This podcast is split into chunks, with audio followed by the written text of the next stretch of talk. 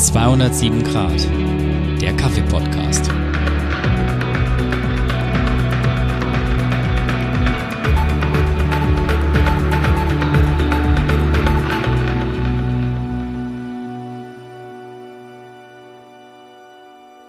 Hallo und herzlich willkommen zu einer neuen Folge von 207 Grad, dem Kaffee-Podcast. Bei mir sind Björn, Hallo? Chantal, Hi. Marius, Hi. Senta Hallo. und ich, Chris. Wir sprechen heute über Filterpapier und Dripper, nachdem wir das schon in der vorherigen Folge kurz über japanisches Filterpapier hatten. Ich weiß jetzt gar nicht mehr, welche Folge es ist, aber hört euch einfach alle nochmal an. Das kann nicht schaden. Ich oute mich direkt, um meinen Wissensstand transparent zu machen. Ich verwende das in der Regel das normale hundsgewöhnliche Filterpapier aus dem Discounter. Außer wenn ich von Marius und Buh. Irgendwie Buh, welche bekomme. Und fahre damit auch, würde ich sagen, recht in Ordnung für mein Level. Ähm, aber nachdem Björn sich hier schon aus der Deckung wagt, ähm, was macht das Bu aus? Was kann ich verbessern? Könnte ich verbessern mit anderem Filterpapier? Gu gute Frage. Danke. Nachdem du dein Filterpapier im Supermarkt kaufst, hast du ganz sicher auch keinen V60-Tripper, sondern einen Mil- Milita-Tripper. Äh, weil ich denke nicht, dass es ein V60-Filterpapier im Supermarkt zu kaufen gibt. Nee, aber ich kann das, also doch habe ich, weil ich habe den von Marius, sagen wir mal, ausgeliehen, weil wir das noch nicht finanziell beglichen haben. und ich habe äh, also habe von Marius ein Plastik und äh, habe geschenkt bekommen einen aus Keramik und hatte am Anfang das Problem, weil das mit den Formen her nicht passt. Du hast recht, der Milita hat ja unten ist so abgeschnitten, also eher so ein Kreisausschnitt. Ähm, und die japanischen sind eher ko ist es dann kegelförmig. Koni- Konisch. Ähm, wenn man das aber anständig rollt, wie mir Chantal mal gezeigt hat, geht das tatsächlich. Frag ich es mal wild. Aber Man kriegt es in die Form rein, definitiv. ja, ist vielleicht nicht optimal, aber es hat funktioniert. Wir konnten Kaffee trinken. Äh, genau, ja, so. Aber ich habe jetzt auch ein paar einen sehr schmalen Bestand an japanischem Papier, die ich mit dem Plastikfilter äh, Dripper abgezogen habe. Ähm, aber es geht, es geht ohne größere Probleme. Ich mache das Ding dann nass und halte mich damit schon für Paul Bocuse des Filtrierens. Fast. Ja, vielleicht, vielleicht, vielleicht, vielleicht eher als die Ratte bei Ratatouille, aber Trifft sich auch eher. ein sehr putziges Wesen, was sehr zum äh, Erfolg führt. Was man sicherlich auf den ersten Blick schon sieht, das normale Melita-Papier wirkt ja schon auch grober geschöpft, wenn man das so sagen kann. Das ist ja auch eine andere Oberfläche, das fühlt sich rauer an als das japanische Papier. Aber eben wo, also Björn, wenn du jetzt zwei Kaffees mir machen würdest, einen mit dem Melita-Papier, aufregend gefaltet, und einen mit dem dafür vorgesehenen Papier, welchen Unterschied äh, würde ich schmecken oder du? Also es sollte jetzt gar kein Spezifikum an der Stelle sein, sondern wo wäre der Unterschied im Geschmack? da meine äh, Erfahrung mit Milita-Papier relativ Ah. äh, äh, schlecht ist oder ich äh, nur in entfernter Vergangenheit da drin drüber zu, ähm, was weiß. Nee, also ich, wahrscheinlich wird das Milita-Papier einfach langsamer sein. Deswegen muss ich den Kaffee ein bisschen gröber malen, damit ich zu einer normalen äh, Durchlaufzeit komme. Deswegen wird er wahrscheinlich ein bisschen schwächer schmecken, je nachdem, was, für- also wenn es der genau gleiche Kaffee ist, weil ich halt weniger rauslösen kann, Mm. weil ich ihn größer, gröber malen muss. Und Aber das kann auch bei unterschiedlichem V60-Papier sein. Also es gibt, je nach Papierstruktur muss man halt den Malgrad auch ein bisschen anpassen, um äh, die, die richtige Zeit von zweieinhalb, drei Minuten für einen Prüfvorgang hinzukriegen. Hm. Äh, ge- gemessen auf 60 Gramm Kaffeepulver oder worauf bezieht sich die Minutenzahl? Auf Äh, eher, Menge? so, e- eher so auf 10 und 20, 24 Gramm. Okay. Also quasi für, einen- für einen Bruchteil eines Liters dann äh, diese Genau. 250, 300 Milliliter, okay. Ja. Also bei Ähm. 60 Gramm dauert es eher ein bisschen länger. Da ist man eher bei drei Minuten, 30, vier Minuten. Weil halt auch die Menge größer ist. Ja. Ich meine, die einzige Person, die neben mir auf dem gleichen Level vermutet wird von mir, bist du, Senta. Äh, Wie ist dein, dein Filtereinsatz?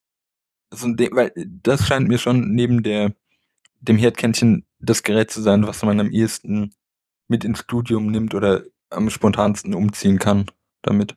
Also ja, ich hatte auch einen Milliliter Filter.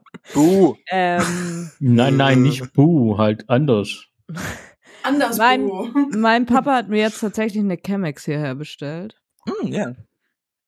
Genau, und da fange ich jetzt gerade so mit an. Also ja, ich bin auf dem gleichen Stand wie du. Ich weiß basically nichts. Ich probiere einfach mal rum. Aber jetzt mal ohne, wenn du die Chemex nicht mehr für Kaffee verwendest, ich glaube, das ist eine ziemlich schöne Blumenvase. Ja, okay, gut. Ich verwende sie für Kaffee. Nee, ich sag, noch, ich sag's nur. Also ich glaube, die ist schon dafür äh, gar nicht so ungeeignet. Äh, ich habe mich mal so ein sieht schön bisschen. aus. Oder Marius und Chantal, es fiel jetzt ja gerade schon die Info, dass auch in diesem speziellen V60-Papiers Abstufungen oder sonstige Dinge gibt, äh, die man unterscheiden kann. Was nutzt ihr denn bei euch im Betrieb? Nutzt ihr verschiedene? Nutzt ihr eine Einheitsgröße, weil das für einen Einkauf vielleicht auch einfacher ist? Ähm, erzählt mal. Wir nehmen von Hario das in Japan hergestellte 02er Papier in gebleicht. Uh. Ah ja, okay. Ja. Also es gibt von Hario ungefähr, wenn man als Reseller unterwegs ist, bestimmt 20 verschiedene Filterpapierarten, Mhm. auch in Vogelform und keine Ahnung was. Richtig, richtig Ach, viel okay. Auswahl. Mhm. Ähm, wir haben am Anfang aus Lieferengpässen das in den Niederlanden hergestellte Papier gehabt und das ist eben anders von der Papierstruktur. Und deswegen mussten wir dann, als wir dann endlich das Japanische hatten, unser Filterrezept quasi ein bisschen anpassen, Mhm. weil eben die Durchlässigkeit anders ist. Ich meine, es läuft schneller durch beim Japanischen. Mhm. Ähm, es macht auch mit dem Geschmack wieder ein bisschen was. Ich glaube, es liegt eben einfach daran, dass unterschiedlich viel Stoffe durchgelassen werden, durch eben die Dicke des Papiers. Mhm. Und 02 heißt jetzt bei Hario in dem Fall eben nur, dass es halt die Größe von dem Dripper. Also es gibt klein, mittel, groß, noch größer und es ist eben immer von den Tassen abhängig und dann sollte halt das Filterpapier dementsprechend dazu Mhm. passen. Und da wir eben immer so mit 300, 350 Milliliter arbeiten, möglichst 320, um es genau zu sagen, aber es ist halt so, hm. Mhm. ähm, bietet sich halt der 02er an und deswegen das 02er Papier. Aber es gibt Ah. zum Beispiel auch Papier, wo man so in Kegelform so einrollen kann, also so ganz verrückte Geschichten. Also am gängigsten ist tatsächlich auch der 02er. Das ist so der, den man eigentlich für alles nimmt, mehr oder weniger. Es gibt noch, jetzt um auf allgemein zu sprechen, 01 und 03. Bedeutet 01 ist dann einfach tendenziell nochmal ein bisschen kleiner, aber ähnlich wie beim Espresso mit einem 01er Filter halt, das ist einfach alles so klein, auf so wenig Menge ist es natürlich schwierig, den Filter richtig zu extrahieren. Und deswegen macht man es im Normalfall nicht für eins. Also wenn man auch einen Filter jetzt alleine trinkt, macht man es eben für den 02er. Mhm. Es gibt dann auch noch 03er, was dann nochmal größer ist. Wird auch verwendet, aber wird dann eher wieder selten verwendet, weil lieber brühen die Leute dann oft zweimal. Ähm, Mhm. Aber wenn wir jetzt vom klassischen Handbrew ausgehen, ist so, auch um auf den Verkauf zu sprechen, der 02er eigentlich der beliebteste. Sehe ich das richtig, dass wenn man dann irgendwelche, angenommen, ich sehe ein Berührrezept und es ist nicht näher spezifiziert, welches Papier zum Einsatz kommt, dass man dann hier von diesem Standardpapier erstmal sprechen könnte. Also sowohl was die Größe angeht, das scheint mir jetzt ja das eingängigste zu sein, aber auch ähm, das spezielle japanische Hario-Papier.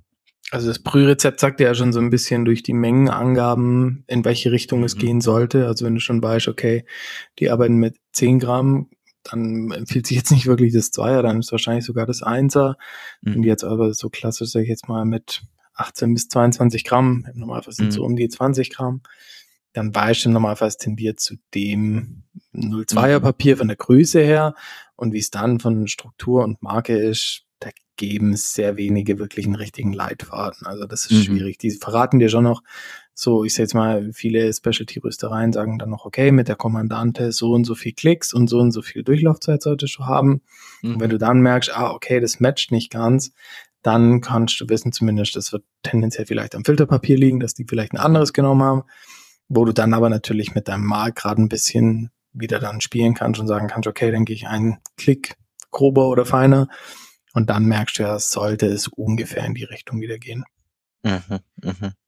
Und da, wenn man bei euch in den Laden geht und dann irgendwie sagt, hey, ich will hier Filter, könnt ihr mir irgendwie so Standardwerte geben, weil man kriegt ja bei euch eben auch Papier, dann könnt ihr das quasi mitliefern, weil ich hätte jetzt nicht die Geduld.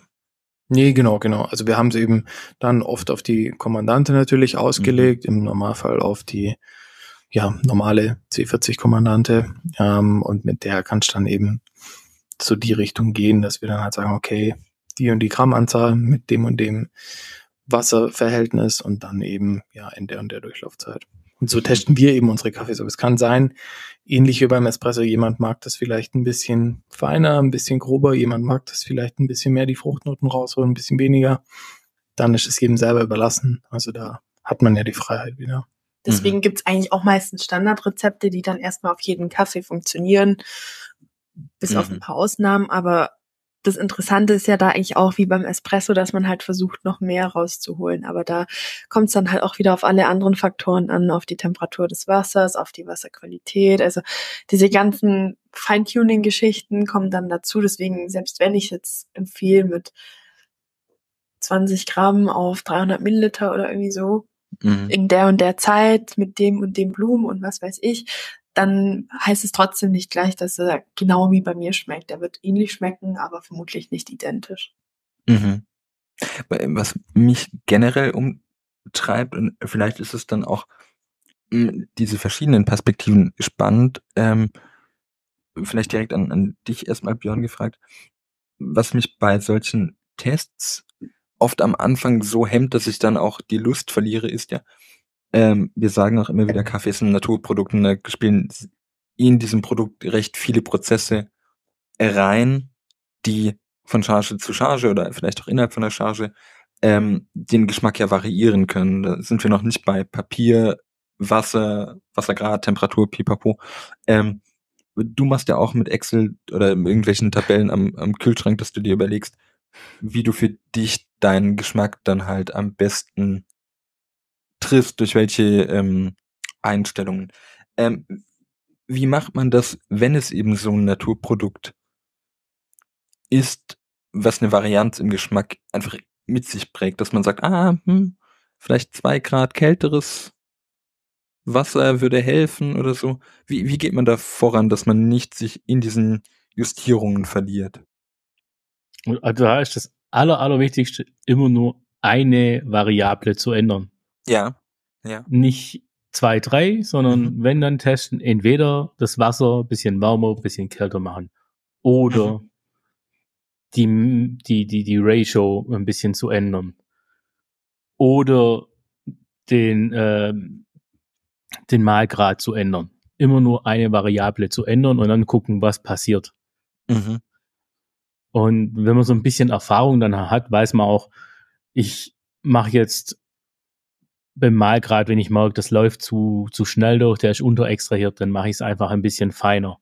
Der Malgrad passt und auch die, die Zeit, wie es durchläuft, okay ist und er schmeckt mir nicht, dann mache ich halt einfach vielleicht zwei Grad wärmer oder zwei Grad kälter und teste, was da verändert sich und, und was mir dann besser schmeckt. Marius will, glaube ich, Ganz kurz, ich denke, unsere Zuhörer wissen das schon soweit, aber Brüh-Ratio ist im Prinzip das Verhältnis von Kaffeemehl beziehungsweise ja Output-Kaffeemenge zu Wasserverhältnis. Also ich wollte es nur kurz sagen, weil es vielleicht doch ein paar gibt, die es noch nicht wissen. Sind. Nee, ich wusste es, aber ich finde es gut, wenn man sowas nochmal Ja, sagt. ich finde auch. Äh, ja, und also wie gesagt, immer eine Variable ändern. Mhm. Dann kann man am besten rausfinden, was passt für einen. Mhm. Und testet, äh, testest du dann immer nur mit eine Tasse oder eben um, um die Gefahr von irgendwelchen Fehlgeschmäckern äh, rauszunehmen mit drei verschiedenen, immer mit, also den gleichen Einstellungen? Oder reicht dir das dann auch? Also, wie gesagt, das ist jenseits meines Levels. Ich koche mir halt den Kaffee und sag, jo. Also es kommt, kommt ja immer auch ein bisschen auf den Kaffee drauf an, den man sich kauft und, und wo man dann vielleicht auch äh, was ausprobiert, was schmeckt äh, und denkt so, ja, aber auf der Packung steht ja eigentlich was ganz anderes drauf. Äh, und, und wo man dann sagen kann, ja, ich habe da Lust zu testen. Ich mache meistens so, so relativ kleine Portionen, eher so äh, 15 Gramm Kaffee auf 200 Gramm Wasser. Mhm. Das ist dann so eine schöne kleine Tasse, da kann man dann ausprobieren. Und man hat auch nicht immer dann so, wenn man sagt, ja, ah, der schmeckt mir das nicht so. Und dann habe dann gleich irgendwie so einen halben Liter Kaffee dastehen, wo ich sage, mhm. der könnte auch besser sein. Deswegen kann ich mit kleineren Mengen einfach ein bisschen mehr ausprobieren, spielen. Gerade wenn man so Kaffees hat, wo dann die Packung mit 200 Gramm 25 Euro kostet, da überlegt man sich, ob ich dann, mhm. wie, wie, wie viel ich auf einmal mache. Mhm. Ja, das ist ein Unterschied zum, zum Chibo-Angebot, das stimmt. Wie ist es bei, bei euch, Chantal? Weil du hast ja gerade schon gesagt, okay, ihr habt das Filter irgendwann ähm, gewechselt und musstet dann auch euer Brührezept anpassen. Wie läuft diese Anpassung? Weil, wie gesagt, diese, vielleicht ist es auch nur in meinem Kopf so ein Ding, aber diese Vorstellung, dass man bei einem Naturprodukt das wirklich gut treffen kann, das hemmt mich, wie gesagt, in ganz vielen Varianten dann. Also wir machen es halt so, wir haben, haben immer unser Standard-Brührezept, wo wir erstmal für jeden Kaffee machen und dadurch, dass ich eben immer alles abwiege und immer mir eine feste Zeit als weitere Variable quasi festsetze, mhm. sehe ich dann anhand der, keine Ahnung, vom Malgrad und von der Temperatur, läuft er jetzt schneller, läuft er langsamer, schmeckt er sauer, schmeckt er bitterer. Und dann habe ich eben schon durch diese Variablen und Parameter, die ich mir eben davor eigentlich festgesetzt habe, sehe ich dann relativ schnell, okay, das könnte wahrscheinlich eher eben, wie Björn vorher gesagt hat, eher unterextrahiert schmecken. Also da geht wahrscheinlich noch mehr. Oder eben, der lief jetzt viel zu langsam, dann wird der eben meistens eher bitter. Mhm. Und gerade wenn dann eben auf der Tüte das und das draufsteht, dann soll es im Normalfall auch zumindest in die Richtung gehen. Und dann kann ich eben anhand von Gewicht und Zeit recht schnell sagen, okay, also wir spielen meistens erst mit Malgrad, erst feiner und gröber gehen und dann mit der Temperatur. Mhm. So machen wir es. Aber das, da gibt's auch verschiedene Philosophien und dann hat man eben dadurch, dass man dann halt beim hundertsten Kaffee, den man aufgießt, dann halt irgendwann einfach den Blick dafür entwickelt, dann sehe ich, okay, eineinhalb Minuten statt zweieinhalb, dann ist es schon arg viel kürzer. Dann mhm. ist der Kaffee entweder älter, frischer, höher gewachsen, niedriger gewachsen. Also da gibt's halt so verschiedene Dinge, die es eventuell sein könnten. Mhm. Wir gleichen es halt als erstes mit dem Malgrad aus und dann mit der Temperatur und dann ändern wir das Verhältnis quasi vom Kaffee zu Wasser. Mhm. Mhm. Aber ich sag mal, die normalen Kaffees, die man so kaufen kann, die sind meistens noch relativ easy zu handeln. Es gibt natürlich Ausnahmen, die dann vielleicht, ist mein lieb gehasster kenianischer Kaffee. das ist halt so ein Kaffee, mit dem werde ich nicht warm und das wird sich auch nicht ändern. Und da muss man dann halt vielleicht auch mal mehr dran rumspielen, gerade wenn es jetzt ein Anfänger irgendwie sich aus irgendwelchen Gründen kauft und sich denkt, warum schmeckt der so sauer? Ja. Mhm. Herzlich willkommen in Kenia, der wird eher erstmal so bleiben. und da kann man trotzdem dran rumspielen, aber dass es dann vielleicht so wird, wie man sich jetzt einen Kaffee vorstellt, den man halt so wie so ein Kaffee halt trinkt wird eher schwierig, aber es liegt halt dann am Grundprodukt eben, am, am Naturprodukt. Mhm. Aber es, ja. Entschuldigung. Ähm, mir fiel gerade nur ein, wir sprechen jetzt natürlich immer über irgendwelche Filter, wie man sich klassisch vorstellt, also aus einem, ähm, würde schon sagen, Papier. Wie heißt denn das, das Wort, was ich suche? Filterhalter? Nee. Nee, nee, ja, ich nenne es jetzt einfach Filterpapier. Ich wollte auf das Material raus, was das. Ah. Das Papier. Oh, ist, ah ja, okay, gut. Siehst du, das, das was Zellulose wollte ich, ähm, äh, ja, das Ding, was Lights herstellt, Papier. Ähm, es gibt ja, und das sind auch die, über die wir, okay, ähm, an sich sprechen. Es gibt ja aber auch andere Formen, also auch aus Metall, ähm, irgendwelche Filter, ähm, wobei das ja eher dann eben in diesen Herdkännchen zum Einsatz kommt. Gibt's das auch für die normalen ähm, Filterkaffee-Brühmethoden? Ja, gibt's. Also es gibt auch diese konisch geformten Mhm. äh, Filter äh, mit vor, voreingebautem Metallfilter gibt's auch zu kaufen. Die, das sind diese Dauerfilter, die man so kaufen kann. Taugen Ja, die? Die jetzt, ja, ob die jetzt besser oder schlechter sind, müssen vielleicht andere klären. Also ich persönlich äh, mag Metallfilter nicht so sehr, äh, weil die irgendwie den Geschmack vom Kaffee nicht so toll finden und die filtern auch weniger von den Kaffeeölen raus. Also es schmeckt, mir schmeckt es aus dem Metallfilter eher weniger bei einem, bei einem äh, Filterkaffee. Ist bei mir genauso. Also ich ganz, ganz, ganz extrem äh, finde ich zum Beispiel auch bei einer Aeropress. Da gibt's auch diese Metallfilter und äh, das schmeckt irgendwie schrecklich. Also ich kann das nicht machen. Ich habe mir so einen gekauft, weil ich dachte so, ja, mal testen und ich habe den genau zweimal probiert und seitdem liegt er halt als Deko-Element Hm. in der Schublade. Center?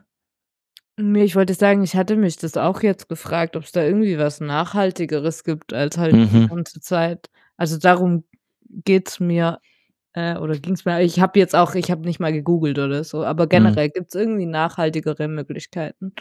Äh, jetzt Metall, okay, ja, aber gibt's noch anderes? Baumwolle gibt's auch noch. Mhm. Das sieht aus wie so ein, so ein Obstnetz, nur halt in Baumwolle. Ja. Ja. So ein bisschen. Das ist, Ist- so, also wir nehmen das zum Beispiel für Cold Brew.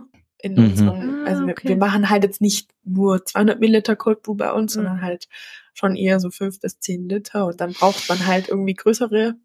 Mhm. Ist jetzt, ja, man muss es halt jedes Mal waschen, weil sich dann immer die Kaffeereste halt Mhm. darin halten und das wird halt auch irgendwie so ranzig und mief dann. Also es ist so, also ich glaube indirekt nachhaltiger. Es ist halt sehr, sehr pflegeintensiver, so ein Baumwollsäckchen oder so ein Ja. Baumwollfilter. Man muss ihn waschen, man muss ihn trocknen, gucken, dass die, immer die ganze Kaffee, Kaffeeöle und, und die ganzen Feins, die da drin sind, also die ganz feinen Kaffeepartikel, dass man die rausbekommt. Das ist ein größerer Aufwand, das äh, zu benutzen wie ein Papierfilter. Wobei es würde mich jetzt auch schon, glaube ich, reizen, das auszutesten. Ich meine, sobald die ähm, Waschmaschinen fest sind und halt dann zehn davon, also ich weiß uns auch nicht, ah, Nein, nein, Nein, nicht Waschmaschine, weil Waschmittel ist grundsätzlich parfümiert und du willst kein Parfüm an deinem Kaffeefilter haben. Nee, wie kriegt man denn sonst diesen Geschmack, der angeblich nach Feige schmeckt beim, beim Kaffee? Muss doch ins Waschmittel gehen. äh, ja, das ist tatsächlich ein Punkt. Äh, damit bin ich raus. Ähm, weil, also bei Metall, klar kann ich mir auch vorstellen, man kriegt das nicht so feinporig hin wie, wie bei Papier, das, das einzusehen. Aber das hier wäre jetzt schon was gewesen, so ein Baumwollsäckchen, wo ich gedacht hätte, naja, den Aufwand, den würde ich mir machen mit, mit Waschen, dass man halt einfach so viele kauft, dass man halt die im Durchlauf nutzen kann. Aber damit ist es dann für, also nicht attraktiv. Und äh, ich meine, die Idee von, ich habe irgendjemanden mal getroffen, der hatte dann in diesen Tee-Eiern Kaffee drin und das ist einfach, glaube ich, nicht das, wie man sich das wirklich gut macht, weil das ja, das sieht speziell aus. Chantal hält was ins Bild, niemand kann sehen. Es sieht aus wie diese komischen Türstopper in Arztpraxen. Zeig, was ist es?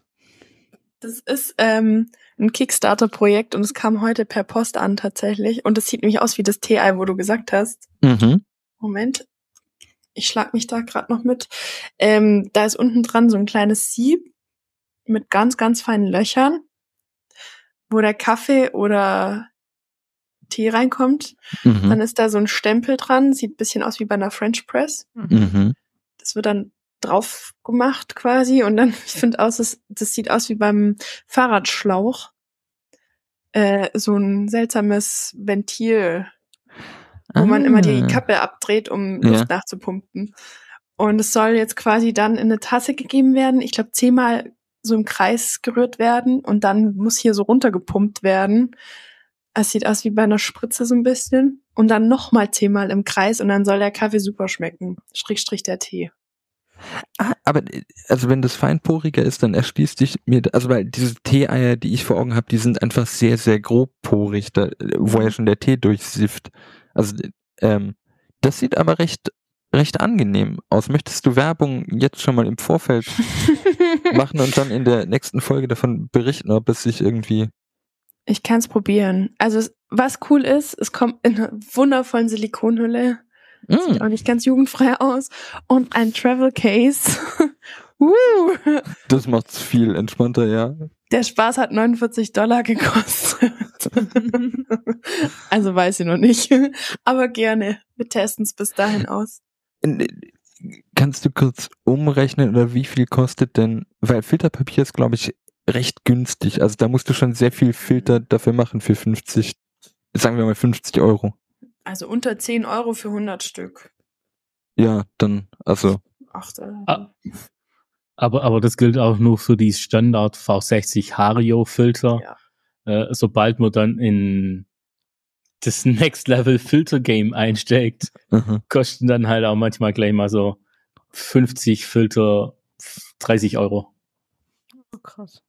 jo, da, jo. oder äh, mehr. Okay, was sind das für Filter? Was können die? Die können fliegen. Äh, ja, genau, können, so klingt's nämlich. Nee, die sind halt von der Struktur nochmal aufwendiger, sind wahrscheinlich einfach auch produktionstechnisch sind kleinere Auflagen, Mm, äh, ja, die da gemacht werden. Ähm, die sind, das ist, da gibt's zwei, die jetzt eher so groß, größer sind, die da was machen. Firma ähm, Kaffeek und Sibarest und die haben dann unterschiedliche Kaffeefilter für unterschiedliche Röstungen, sind äh, oder sind viel, viel schneller nochmal vom, vom Durchlaufen wie die normalen V60-Filter. Und da sind die Preise schon um einiges höher dann. Mhm. Dann lieber das Teil von Chantal. ich bin sehr gespannt auf deine äh, Produkt-Review. Äh, uh, haben wir damit jedenfalls grob mal das Thema Filter abgehakt, würdet ihr sagen? Ich habe noch eine Frage. Ähm, Chantal, du hattest vorher gebleichte Filter gesagt. Gibt es auch nicht gebleichte und was ist da der Unterschied? Das Die hatten einen wir sind nicht braun besprochen. und die anderen Mhm. sind weiß. Ja. Ich bin Fan von den weißen. Ich glaube, das ist, boah, ich müsste jetzt lügen, Björn. Macht das geschmacklichen Unterschied? Hast du eine Ahnung? Ich bin ein bisschen raus. Also wir hatten mal so ein Starter-Set, da waren braune dabei. Ich finde, die haben mehr nach Papier geschmeckt. Genau.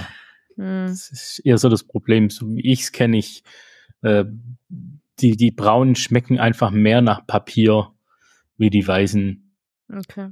Die weißen sind ein bisschen geschmacksneutraler, aber Mhm. äh, je, jeder Filter kann auch ein bisschen anders schmecken. Ich glaube, also, also James Hoffman hat mal so ein Filterpapier-Wasser-Experiment gemacht und äh, hat dann echt irgendwie so rausgefunden, dass die Filterpapiere auch nochmal das Wasser danach anders schmeckt, wenn man nur Wasser durchrührt, äh, durchlaufen lässt. Mhm. Und deswegen, aber der kam dann auch irgendwie so weißes, gebleichtes ist am besten. Okay. Also durchspülen wäre, glaube generell nicht verkehrt, aber wenn man es bei so einem ungebleichten halt einfach dann länger macht, dann müsste schon auch gehen. Also es ist jetzt kein K.O.-Kriterium, würde ich sagen. Mm, Ja, das vielleicht noch. Wie spült man denn Filter am besten? Und wie funktioniert das überhaupt? an. Weil ich glaube, viele wissen. Ja, okay. Ja. Also ähm, viele sagen mit heißem Wasser, macht aber nur bedingt Sinn. Wenn man jetzt zum Beispiel einen Keramikfilterhalter hat, dann macht es mehr Sinn, weil der sonst die ganze Hitze von dem wirklichen Brühwasser dann schon aufnimmt. Aber wenn ich jetzt einen aus Plastik oder aus Metall oder so habe, dann ist da eigentlich nichts da, wo ein großer Wärmeverlust ist. Also einfach unter dem Wasserhahn oder unter gefiltertes Wasser einmal ausspülen, dass alles schön nass ist und das Papierwasser quasi rausgeht. Eben gern mal probieren, man schmeckt das richtig. Ähm, und dann sollte das eigentlich passen. Also man muss jetzt nicht zwingend auf erhitztes Wasser pochen. Genau, also solange es kein Keramikfilter ist, braucht man kein heißes Wasser. Es ist einfach nur Energievergeudung. Mhm. Ja, ist eine super Überleitung dann zu den sogenannten Drippern oder äh, Filterhalter, wenn ich das richtig jetzt verstehe. Ähm, und ich stand jetzt nicht vor dem Problem, aber hatte so dieses ungesunde Halbwissen an der Stelle, also so wenig, dass ich auch dachte, irgendwas ist doch mit Temperatur bei Keramik oder Plastik. So kam ich nämlich dann an meinen Plastik-Dripper, äh, äh, weil ich Marius wahrscheinlich fünf Minuten zu lang blöde Fragen gestellt habe und sagte, nimm mit. Ähm, nein, ich lerne da sehr, sehr. Ich möchte nicht aufgrund eines Witzes einen falschen Eindruck entstehen lassen. Das, man lernt sehr, sehr viel dort. Ähm, aber eben, wie, wie ist es denn? Ähm, ich bin wieder auf dem Level zu sagen, okay, ich habe jetzt beide bei mir rumstehen und habe mir auch den Spaß gemacht, beide zu nutzen. Aber in der Zeit, in der ich den einen Kaffee getrunken habe, der dann aus dem Plastik- oder Keramik-Tripper entstand, ist der andere wahrscheinlich temperaturmäßig so abgekühlt, dass es dann wieder keinen Unterschied gemacht hat. Ich bin, glaube ich, nicht auf dem Level oder nehme mir nicht die Zeit, da einen Unterschied rauszusuchen, der einen Unterschied machen würde. Verhaltet euch einfach mal dazu. Du müsstest es entweder parallel versuchen aufzugießen Ja, ja, genau. oder ja. beide gleich kühl werden lassen. Dann kannst du es Mhm. vergleichen. Aber macht das wirklich dann so, ein- also ich meine, Santa, ich zieh dich da einfach mal mit ins Boot. Wir dienen so ein bisschen als Baseline des Die der normalen Dummen. Konsument. Nein, also so die, die KonsumentInnen von der Straße, Ja. würde ich sagen so. ja. Ähm, und in meinem Fall vielleicht noch die Blöden. Aber ähm, macht das wirklich für uns so einen Unterschied an euch drei jetzt? Also ich behaupte mal, ich hatte im Jahr jede Woche so eine kleine Stadtführung bei uns. Mhm. Da hatte ich mal einen Filter gemacht mit gewaschenem Filterpapier und ohne gewaschenes Filterpapier und habe die Leute vor Ort einfach mal probieren lassen und jeder war sich zu 100% sicher, dass es ein anderer Kaffee ist. Dass Mhm. es nicht die gleiche Bohne ist, sondern jeder hat gesagt, ja, der eine schmeckt eben so, der andere so. Und die waren sich zu 100% sicher, dass es nicht die gleiche Rohware sein kann. Krass. Mhm. Chantal, wie ist es denn? Kann ich einen Unterschied feststellen zwischen einem Plastikdripper und einem Keramikdripper? Wenn du alle nicht vorheizt, dann ja. Wenn du den Keramikdripper richtig schön erhitzt, dann würde ich sagen, eher unwahrscheinlich, dass du es rausschmeckst. Mhm. Gibt es irgendeine Tendenz, wo du sagen kannst, wenn man beide nicht ähm, erhitzt, schmeckt dann der Keramikfilter im Vergleich zu einem erhitzten Keramik äh, Dripper äh, weniger intensiv oder wässriger oder Säuerlicher. Ah ja, okay. Ja, weil es was mit der Löslichkeit wieder zu tun hat, wie beim Espresso mit der Hitze quasi, dass durch die geringe Temperatur, die dann eben dadurch kommt, dass der Keramikfilter eben die Temperatur vom Brühwasser aufnimmt, ähm, ist quasi nicht genug Hitze da, um die Bitterstoffe zu lösen. Und deswegen wird der tendenziell eher in die Säure abdriften. Mhm. Also eher unterextrahiert sein, das heißt zu wenig gelöst. Also es wurde zu wenig gelöst. Und das ist der, also wenn ich alles perfekt mache, dann werde ich wahrscheinlich keinen großen Unterschied zwischen Glas, Keramik und Plastik merken. Aber wenn ich alles gleich, also die gleichen Bedingungen mache und nichts vor Mhm. erhitzt oder sonst was mache, dann werde ich es rausschmecken. Mhm. Aber wir, wir sprechen da eigentlich wirklich von einem Temperaturverlust von, von 15, 20 Grad, Ah ja. was Ja. der Keramik-Dripper dem Wasser entzieht. ja. Gut, über, über diese zwei bis drei Minuten dann auch, oder ja. Ja, auch am Anfang schon. Der nimmt so viel Hitze Mhm. weg, dass du da also 10, 15, 20 Grad, je nachdem, wie kalt auch die Umgebungstemperatur Mhm. ist, und, ähm, nimmt er sofort das Ganze weg. Der entzieht dem sofort die, die Hitze dem Brühwasser. Ach, krass. Ich meine, hier, ihr sprecht ja teilweise schon über irgendwelche Gradunterschiede, die, ähm, da macht das schon einen sehr, sehr großen Anteil aus. Also glaube ich jetzt mit 90 oder 70 äh, Gieße, es ist äh, Ein Unterschied. schwierig, ja. Hm, Also man das merkt schon so. drei ja. Grad oder so merkt man schon.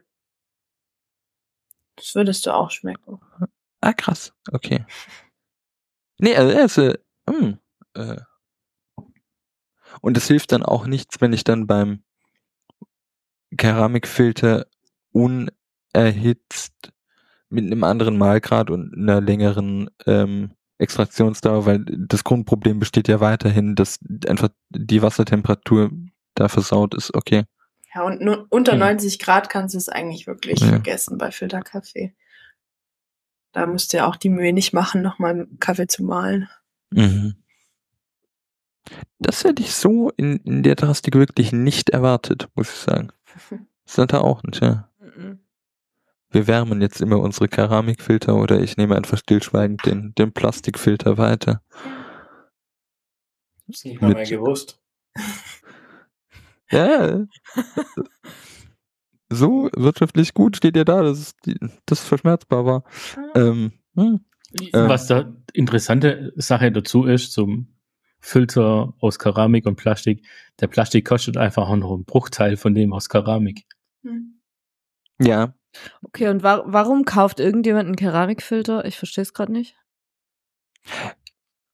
Beispiel Nachhaltigkeit. ja, das Ja, auch mal.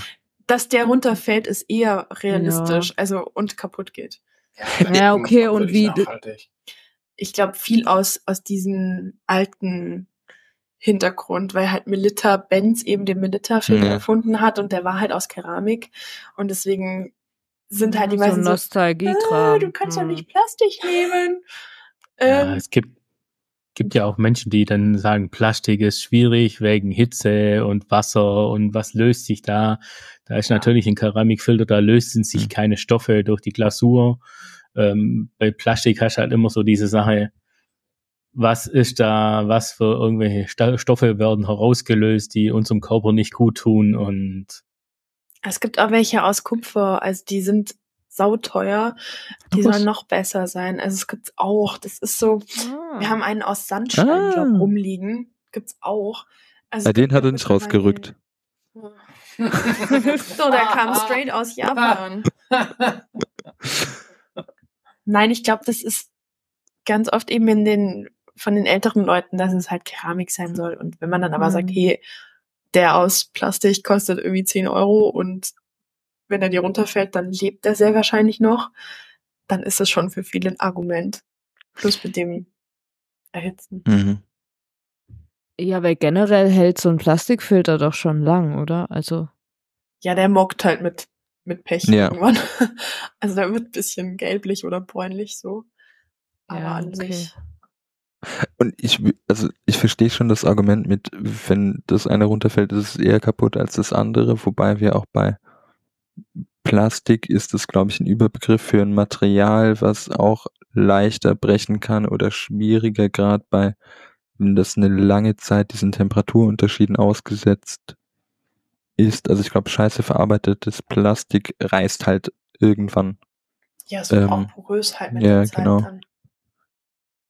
Ja, also ich sag mal, Pflege wäre jetzt prinzipiell nicht schlecht. Mhm. Aber ich glaube, das hat sich halt einfach mit der Zeit durchgesetzt, dass der aus Plastik sich verbreitet hat. Aber es gibt Mhm. auch, wie gesagt, auch aus Glas gibt's welche. Also es gibt, glaube ich, auch den Keramik in 20 verschiedenen Farben, wenn es reicht. Ja. Also es gibt nach wie vor Vertreter von allem, aber die meisten nehmen halt aus Bequemlichkeit auch einfach den aus Plastik. hm. Mhm. Ich mag Das beide. ist natürlich Hartplastik, also es ist nicht so. Also nicht, dass jetzt hier irgendwie so ein Verpackungsplastik im Kopf hat. also, also schon Hartplastik. Das sind dann die Aromastoffe, die man definitiv Ja, nicht auf die genau. Packung Das schreibt. So. gewisse Etwas. Sehr schön. Ähm, das heißt, halten wir fest, auch bei Filter und Dripper können wir auch für den Vieles normalen falsch machen. viel, vieles falsch machen. Kaffee bleibt ein stressiges Thema, liebe ZuhörerInnen. Es ist einfach die Hölle. Geht einfach in euer Lieblingskaffee. Ihr habt viel weniger Aufwand. Nein, aber äh, man kann an sehr einfachen Stellschrauben sehr viel wieder drehen, haben wir gesehen. Sowohl was das Auswaschen angeht, die richtige Falltechnik oder das richtige Filterpapier, die richtige Temperatur, ähm, der richtige Mahlgrad, ähm, das richtige äh, Verhältnis von Kaffeemehl und Wasser. Ähm, Und es scheint doch weniger ein Hexenwerk zu sein, als ich manchmal dann in diesen Panikmomenten verspüre. Panikmomente. Ich glaube, das Schwierigste ist generell, sich für irgendeine Marke zu entscheiden, für eine Größe und für ein Material von einem Dripper zu entscheiden. Und das Filterpapier nimmt man halt meistens das, was es halt vor Ort gibt. Und dann hat Also- sich das meistens erledigt. Und mit der Zeit kann man dann noch online was dazu holen oder wenn man im Urlaub ist und dann passt Ja, ich glaube, die, die wichtigste Entscheidung ist einfach, was für einen Dripper nehme ich? Nehme ich einen, was wir noch gar nicht angesprochen haben, äh, also einen, einen flachen und der ganz flach ist, oder nehme ich diesen konisch geschäft, ge, geformten Hario V60, der ein Winkel von, das, der heißt V60, weil der Winkel 60 Grad ist von der konischen Form. Äh, und, und da muss man einfach gucken, was, was für einen kaufe ich da, was ist für mich geschmacklich das, was ich haben möchte. Mhm. Also es Und- gibt diese flachen zum Beispiel ähm, von Kalita, um den Namen wieder mal zu droppen. ähm, oder oder äh, von der von der Rösterei April aus Kopenhagen, die haben auch so einen flachen Dripper. Und da kann man dann einfach gucken, was ist für mich geschmacklich das, was ich haben will. Die kosten meistens alle nicht so viel Geld, deswegen kann man sich da dann auch 20 ins Regal stellen und immer wieder ausprobieren. Und ich meine, grundsätzlich gilt, wenn man sich damit beschäftigt, sollte man grundsätzlich einfach in eine gute äh, Qualität des Materials investieren, also auch in, in die Kaffeebohnen. Hilft alles nichts, wenn ihr dafür 30 Euro 50 Filter Papier kauft und dann halt den totgerösteten, verschrammelten Kaffee nehmt, sondern geht halt in, also es gibt mittlerweile, finde ich, in jedem Ort irgendwie Röstereien, das, das ist wirklich ein Ding. Marius hat schon gezuckt schon gezuckt, was ich da. Nein, aber also ich glaube, das ist auch so, natürlich jetzt der, der Kontrapunkt dieser Folge, aber das, wo man als Endverbraucher einfach am ehesten was machen kann, investiert in die Qualität des, der Kaffeebohne und danach schaut, was für Material ihr dafür benutzt. Und mit dem Code 10% Margin spart ihr.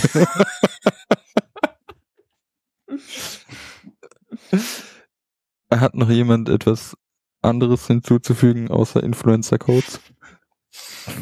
Nee, also ich finde auch, dass es, das Wichtigste ist, einfach guten Kaffee zu kaufen und dann den zweiten Schritt zu wagen und sich dann vielleicht damit beschäftigen, wann, was kann ich mir dort dazu kaufen. Also das Wichtigste ist wirklich, kauft guten Kaffee, der handwerklich gut geröstet ist und dann ist dann der erste Schritt, um leckeren Kaffee in der Tasse zu haben, getan. Das ist doch dann auch ein super Anknüpfungspunkt, Björn, um zu fragen, was ist der letzte gute Kaffee, in den du investiert hast? Was trinkst du und wonach schmeckt er? Ich war im Sommer in, im Urlaub in Dresden und war da bei der Rösterei äh, Lucky Cat und habe da zwei Kaffees mitgenommen, die da, da hat mich einfach, äh, ich habe ohne drauf zu gucken, was es kostet, einfach zugegriffen, was dann sehr lustig war, weil es war dann teuer. Äh, und äh, es war einmal ein Kaffee, da habe ich echt zuerst gedacht, so, wow, was geht? Ein Experimental Wash Process äh, Typica äh, aus Kolumbien und den fand ich mega. Den habe ich jetzt ein paar Mal gemacht. Äh, in der Röstschmiede haben wir den gebrüht ein paar Mal und der ist super, super lecker von, mit Mango, Jackfruit und schmeckt irgendwie überhaupt nicht nach einem Washed Kaffee, fand ich, sondern eher so dem, was ich eigentlich bevorzuge im Natural. Ähm, mega, mega toller Kaffee. Ich war irgendwie zu langsam, den gibt's jetzt leider nicht mehr. Sonst hätte ich Doch, mir bei nochmal was noch. Wir haben noch hier, noch ein bisschen was, ja. Und dann habe ich noch äh, ein Natural von dort mitgenommen aus Äthiopien, also eine äthiopische Varietät, aber auch aus Kolumbien. Und den fand ich ganz lustig, weil der schmeckt wirklich im Abgang so ein bisschen nach Minze. Mm. Also dieses, also ich, ich komme noch nicht ganz klar mit ihm. Ich finde ihn noch nicht richtig geil, aber er hat Potenzial, mit dem zu spielen. Falls ihr Kritik, Fragen, Lob habt, könnt ihr uns gerne bei Instagram unter 207 Grad oder per Mail unter podcast at 207grad.de schreiben. Über eine Bewertung und ein Abo bei Spotify oder Apple freuen wir uns natürlich auch. Bis zur nächsten Folge und eurer nächsten Tasse Kaffee.